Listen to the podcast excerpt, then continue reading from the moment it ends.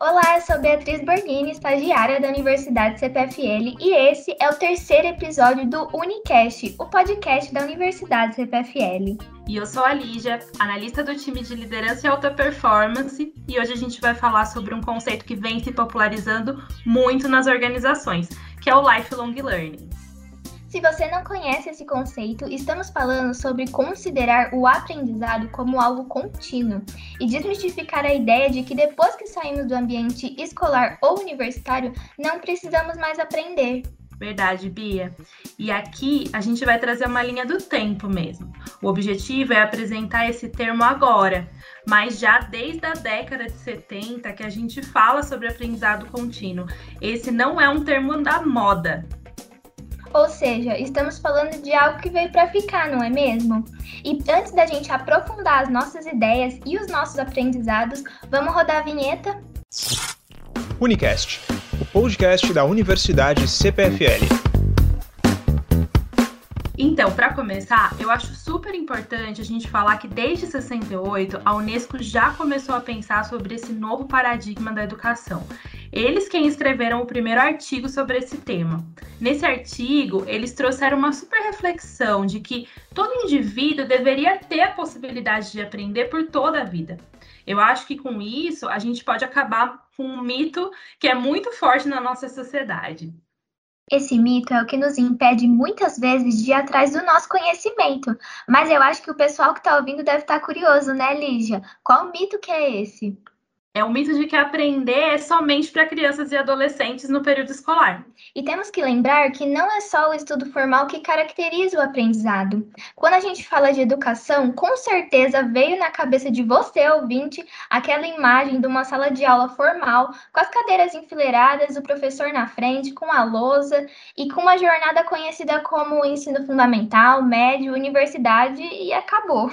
Algumas vezes, depois que acabou essa jornada, a gente faz um curso de especialização ou de idiomas, mas quando a gente fala sobre o conceito de lifelong learning ou aprendizado ao longo da vida em tradução literal, isso vai muito além, não é mesmo, Lígia? É mesmo, sim, Bia. A aprendizagem informal, ela é super importante, porque ela traz o conceito técnico para as atuações, mas a aprendizagem como um todo, ela ultrapassa essas barreiras de escola, de universidade, e isso tem ficado muito forte hoje, né? Eu acho até que por conta da evolução que a gente vem vivendo nas formas de interação e que foram super aí intensificadas com o momento que a gente está agora, com o momento atual.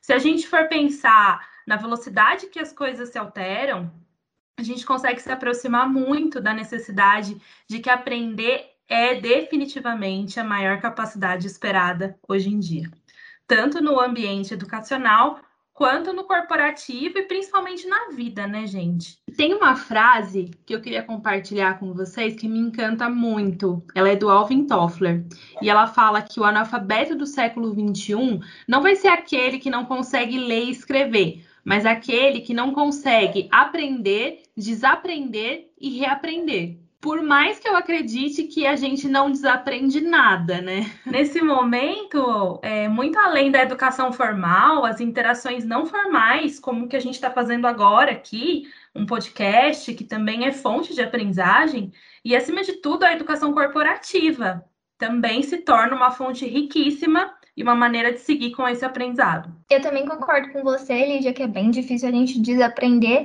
mas é como a gente faz aqui na CPFL, que a gente tem a Universidade CPFL. Com certeza. Esse é o nosso compromisso e é uma responsabilidade gigante, né, Bia, que a gente tem com relação a isso.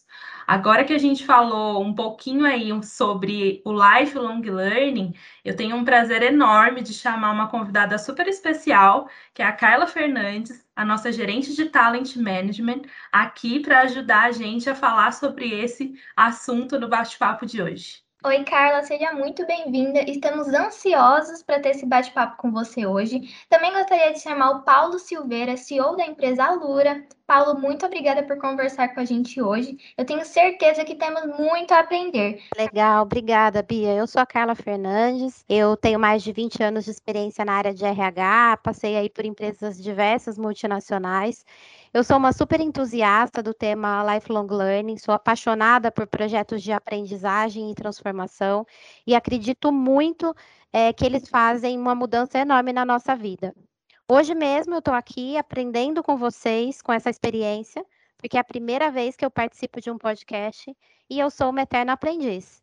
É um prazer poder compartilhar experiências que eu vivi nesses últimos anos com esse tema, que foram riquíssimas, e que começa a nossa jornada aqui na CPFL, né?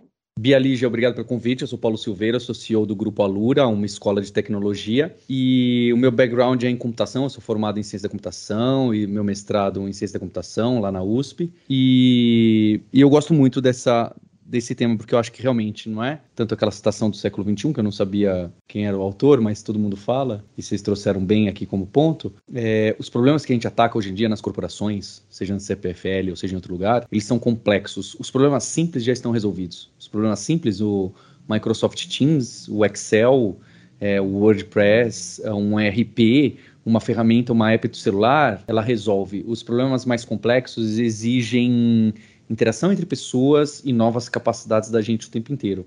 Então, isso da gente aprender o tempo inteiro não é uma modinha que o RH traz para gente. E que, gostemos ou não, nos obrigam a estar sempre aprendendo, reaprendendo, e tem gente que até diz desaprendendo, não é? é então, eu tô, fico agradecido de poder participar aqui desse episódio.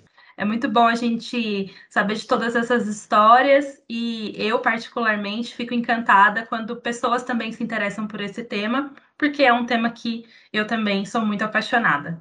Então, vamos começar com a Carla. É, Carla, para você, qual que é a importância do lifelong learning? Bom, Lígia, a importância para mim é como a gente mantém, a gente se mantém relevante, né, em um mundo repleto de mudanças. Hoje se fala muito em mundo VUCA, mundo BUNNY, como a gente quiser chamar, mas esse dinamismo faz a gente pensar em como a gente aprende, em como a gente se desenvolve também. E depois que a gente percebe que o aprendizado está em todo lugar, parece que fica tudo muito mais fluido. É como se fosse uma chave que vira na nossa cabeça, né? A gente passa a aproveitar melhor cada experiência, cada interação, porque entende que o aprendizado está presente em cada uma delas. Muito legal, gostei muito de saber sobre essas informações que você trouxe para a gente, né, desse aprendizado. E só trazendo um dado para o pessoal, segundo o relatório Future of Jobs de 2020, que foi feito pelo Fórum Econômico Mundial, as empresas estimam que cerca de 40% dos trabalhadores precisarão de requalificação em seis meses ou menos, enquanto 94% dos líderes revelam que esperam que os seus funcionários adquiram novas habilidades no trabalho até 2025. Então, o que a Carla falou aqui para a gente faz muito sentido. Faz muito sentido mesmo, Bia. Eu acho que todas essas informações que a gente trouxe, a gente consegue entender um pouquinho mais da teoria, mas é na prática, né, que as coisas realmente acontecem. Seria legal se vocês falassem um pouco para a gente como aplicar esse lifelong learning na prática. Bom, o primeiro ponto é saber o que queremos aprender e o motivo. E depois a gente identifica como aprender, as fontes de aprendizagem. Sejam conteúdos que a gente tenha acesso, experiências práticas, por exemplo, algum projeto que a gente esteja envolvido, alguma interação frequente, né? Pessoas ou redes que possam é, nos ajudar a compartilhar o nosso interesse de aprendizagem, ou que tenham conhecimento do que a gente almeja. Eu acho que, além disso, precisamos ter disciplina e buscar horários para estimular esse aprendizado. Tem uma prática que é cada vez mais comum nas empresas, que é a gente fixar horários na nossa agenda de trabalho para esse aprendizado. Isso nos ajuda a criar disciplina eu sempre falo que se você não reservar um horário específico para o estudo agora na sua agenda, isso vai se tornar que nem ir à academia. Sabe quando você vai para academia quando sobra um tempo? Você não vai na academia. Então, se você tratar o estudo como cidadão de segunda classe, ele simplesmente não vai acontecer. Então, eu gosto de algumas dessas dicas práticas. Tem bastante daquela Bárbara Oakley, que é aquela professora de engenharia, aquela engenheira que, que trouxe aquele livro, né, e, e, aquele curso do Learning How to Learn, o Aprendendo a Aprender, e ela põe muito disso, não é? Tem o, o, estudo focado, o aprendizado focado, o trabalho focado, e que a gente dedica horas concentrado para resolver um problema específico, e tem aquele difuso, que é mais aberto, que é você ouvir um podcast, ouvir uma, alguma coisa, você ir correr e, e, e ver se aquilo refresca a sua memória, você estudar algo que é completamente diferente do que você trabalha no dia a dia. Então, acho que tem muitos pontos difíceis a gente resumir, não é? Mas essa é uma área de, de muito estudo e não é à toa que grandes empresas têm batido nessas teclas, têm tentado trazer essa saúde mental, esse aprendizado, é, essa jornada longa de aprendizado. Muito legal, eu vou anotar essas dicas aqui, Paulo, e realmente, se eu não separar um tempo para fazer exercício para ir na academia, eu não vou. É, mas eu vou anotar essas dicas porque ano que vem eu me formo na faculdade eu quero continuar esse aprendizado. E agora falando nas empresas, Paulo. Eu sei que você já falou um pouquinho aqui para gente, mas para você, qual é a importância do lifelong learning nas organizações e os impactos para os negócios? É, acho que isso tem a ver com, com as siglas que a Carla citou lá, mas essa, essa incerteza, essa fluidez dessa modernidade que a gente passa, é, a gente acha que é porque ah, a gente não sabe o que vai acontecer. Na verdade, é, a gente não sabe o que o cliente vai querer amanhã, não é? Então a gente tem esses stakeholders antes, antes nossos chefes eram muito claros que os nossos chefes era aquela pessoa que estava numa posição acima na hierarquia da gente. Hoje em dia, com todas essas outras palavras da moda de user-centric, customer-centric, de trabalhar focado no usuário final, muda um pouco esse viés. A gente tem que focar totalmente em ter resultados não para os acionistas. Isso acaba sendo uma consequência se você está realmente realizando, entregando valor, outra palavra-chave aí, né, que lugar comum, é, entregando valor para esse usuário final, para a pessoa que paga a conta de energia, para quem usa a energia, é, para quem come a, a biscoito que eu produzo. Então, essa pessoa muda de opinião, de gosto, de forma de consumir, é, de tipo de relação de marca que ela tem. E para a gente poder reagir rápido nisso, a gente está em constante mudança. A gente não tem mais aqueles planejamentos de 10, 20 anos que eram frequentes em grandes empresas. Hoje está todo mundo agile, entre aspas, né? Até isso existem quarters para você ter resultados não só numéricos, resultados do que a gente está implementando, entregando produtos novos, formas novas. E isso está completamente ligado à nossa capacidade de aprendizado, reaprendizado é, para a gente poder se adaptar, não às mudanças do mercado, ao, ao cliente, ao, ao, consumidor final, tá? Isso tem tudo a ver com, com o aprendizado com universidades corporativas, né? Como costuma aparecer em grandes empresas. Concordo, Paulo, concordo muito com você quando você traz essa questão sobre a entrega, principalmente de valores, né? Carla, o que, que você acha que, além de ajudar no âmbito profissional, essa entrega de valores, essas questões do lifelong learning também estão muito fortes, a importância disso também no âmbito pessoal. Com certeza, Lígia. Aprender a aprender é transformador. E, na verdade, a gente adulto, né? A gente escolhe o que, que a gente quer aprender. A gente cria nossas oportunidades e aprende com a jornada todos os dias. Quando a gente percebe isso tudo, a gente começa a enxergar essas oportunidades de aprendizagem em todos os lugares e passa a valorizar essas interações. A gente percebe que liderar um projeto ensina, mas ter um filho pode ensinar até mais, ou pode ensinar coisas diferentes. Um MBA é uma fonte incrível de aprendizagem, mas que aquela conversa, o cafezinho, aquela parada para o bate-papo informal, eles também são essenciais. Quando a gente incorpora o conceito de aprendizagem ao longo da vida na nossa rotina, a gente não sente mais culpa é, ou se sente cobrado por parar um pouco no meio do dia para refletir, para meditar, para pensar no que já foi feito, para planejar o que vem pela frente. Isso se torna natural. Isso ajuda muito no equilíbrio da nossa vida de uma forma mais ampla, sabe? Muito legal tudo que você falou. E eu acho que a gente pode, além de todas essas dicas que vocês já passaram para a gente ao longo desse episódio, eu queria saber se vocês têm alguma dica de livro, de texto, de podcast, algum outro podcast, para ajudar a aprofundar esses conhecimentos que a gente falou aqui hoje. Carla, se você quiser começar e depois o Paulo completar também. A minha indicação é um, um, filme que é o Além da Sala de Aula. É um filme lindo, ele é baseado em, em, histórias reais. É uma professora aí de primeira viagem, jovem, que ela supera os próprios medos e os preconceitos de lecionar para criança de rua em uma sala super improvisada, em um abrigo, e aí ela percebe o valor que o trabalho tem pela diferença que ela faz na vida dessas crianças. É realmente uma lição de vida, é muito legal. Eu vou indicar o próprio. Em inglês chama Mind of Numbers, que é o livro da Barbara Oakley, é, que populariza esse termo de aprender a aprender. Isso já vem há muito tempo, mas começa a ser falado muito em empresas com ela, alguns anos atrás. Em português eu acho que tem Aprendendo a Aprender, o nome do, do livro também. E também não é exatamente do mesmo assunto, mas a, a Carla puxou aqui também, é, quando ela citou do café com as pessoas, é, de, dos filhos, etc. É, esse livro que também está na moda aí, tá esses, é um desses best-sellers, tem TED Talk dele, é, chama Range em inglês, é, em português traduzindo como especialistas versus generalistas.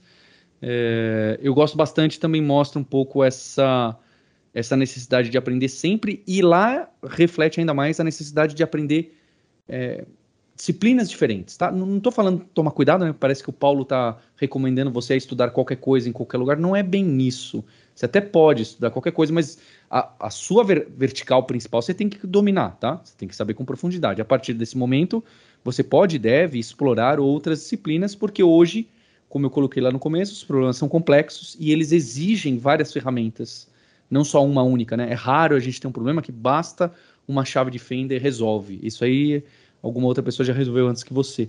Então você precisa de, de ter esse, esse ferramental é, seu muito mais amplo, não só profundo, como muito mais amplo.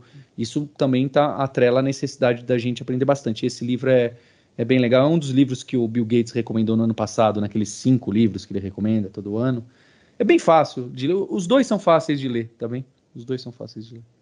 Muito legal, gente. Eu sou apaixonada por leitura. Anotei aqui as indicações do Paulo e também vou assistir esse filme que a Carla indicou. E eu quero também indicar para vocês um livro que se chama Lifelong Learners: O Poder do Aprendizado Contínuo, que é do Conrado Schlohauer. Eu particularmente sou fã dele e eu queria agradecer a participação de vocês e pedir para vocês deixarem aí para o pessoal, para os nossos ouvintes, um último recado. É, eu, eu gosto muito dessa, dessa abordagem, tá, pessoal? Que você que está ouvindo a gente é, encare o estudo com, com seriedade, porque acho que alguém colocou, acho que foi a Lígia que colocou, né? É, depois da faculdade, a gente perde esse elo com o estudo. A gente acha, ah, terminou, acabou ali e etc. Então eu queria deixar o recado mais impactante para você que já se formou na faculdade. É, pode ver que hoje em dia você trabalha com coisas que você não estudou na faculdade. Tem muita gente que trabalha com coisas que não tem absolutamente nada a ver com a graduação que você fez. E não é porque a graduação era atrasada, desatualizada, é simplesmente porque o mundo te levou nessa direção. E isso vai continuar acontecendo. Então, se isso vai continuar acontecendo, você precisa continuar estudando para você ir se adaptando ali ao que seu cliente final quer, ao, ao, ao que a pessoa que você entrega valor quer. Então, é, fica muito latente essa importância. E, de novo, tá? É, você goste ou não, é uma realidade. Existem, poxa, o mundo não devia ser tão vulco assim, porque isso é ruim, traz insegurança. Isso é uma outra questão, tá? Acho que a realidade para mim é que hoje ele é, e a gente tem que encarar assim. Se é bom ou não, é uma outra questão. É, e, e eu acho que complementando até aqui o, a fala do Paulo, eu acho que essa velocidade das mudanças ela não vai deixar de acontecer, né? O mundo não vai desacelerar. Eu acho que a tendência é que as coisas é, se transformem cada vez mais rápido. Então, desenvolver esse hábito de aprender sempre, ele é quase que uma questão de sobrevivência, né? Eu acho que a teoria é, é mais fácil, mas a prática acaba sendo disciplina, né? Eu acho que a gente tem que se policiar aí para é, para reconhecer as situações de aprendizado no dia a dia, trazer isso com naturalidade, e aí com certeza a vida vai ficar mais fácil.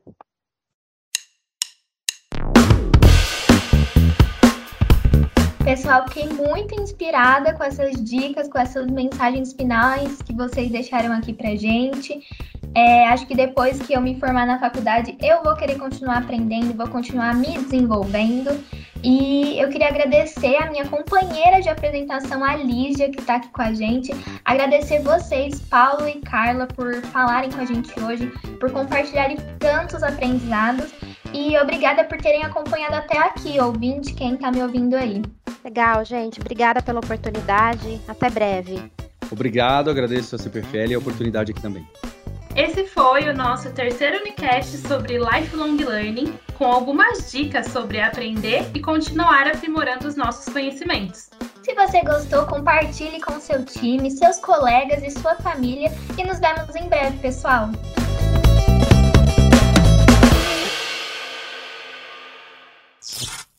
Unicast, o podcast da Universidade CPFL.